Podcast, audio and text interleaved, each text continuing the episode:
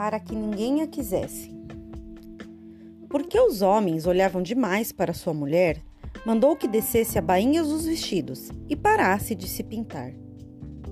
Apesar disso, sua beleza chamava a atenção e ele foi obrigado a exigir que eliminasse os decotes, jogasse fora os sapatos de saltos altos.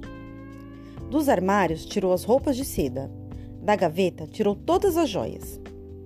E vendo que ainda assim um ou outro olhar viril se acendia à passagem dela, pegou a tesoura e tosqueou-lhe os longos cabelos. Agora podia viver descansado. Ninguém a olhava duas vezes, homem nenhum se interessava por ela. Esquiva como um gato, não mais atravessava praças e evitava sair. Tão esquiva se fez que ele foi deixando de ocupar-se dela, permitindo que fluísse em silêncio pelos cômodos, mimetizada com os móveis e as sombras.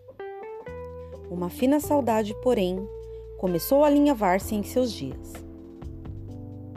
Não saudade da mulher, mas do desejo inflamado que tivera por ela. Então, lhe trouxe um batom. No outro dia, um corte de seda. À noite, tirou do bolso uma rosa de cetim para enfeitar-lhe o que restava dos cabelos. Mas ela tinha desaprendido a gostar dessas coisas. Nem pensava mais em lhe agradar.